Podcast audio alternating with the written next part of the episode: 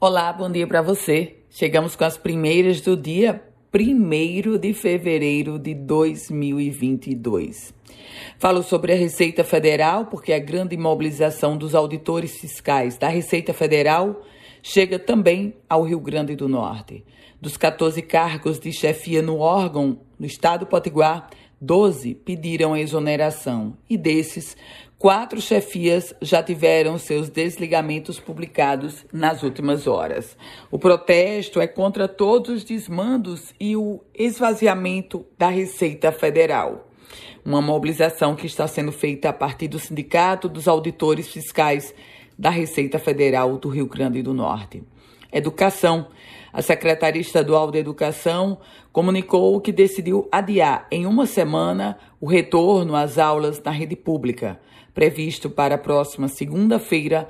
A nova data é 14 de fevereiro, portanto, na semana seguinte ao que havia sido previsto. Política. Deputado federal Benis Leocádio confirma que há sim uma articulação para a candidatura de Ezequiel Ferreira, presidente da Assembleia Legislativa, como um pré-candidato ao governo do estado pelo PSDB. Uma articulação que vem sendo feita é, diretamente pelo palanque de oposição a partir do ministro do Desenvolvimento Regional, Rogério Marinho. E a gente fala agora sobre emprego, porque o Rio Grande do Norte criou 32.204 empregos formais no ano de 2021. Esse dado foi revelado pelo CAGED, o Cadastro Geral de Empregados e Desempregados. E a barragem de Pataxó, publicado o edital de licitação. O governo do estado publicou o edital de licitação para a recuperação da barragem de Pataxó, no município de Panguaçu.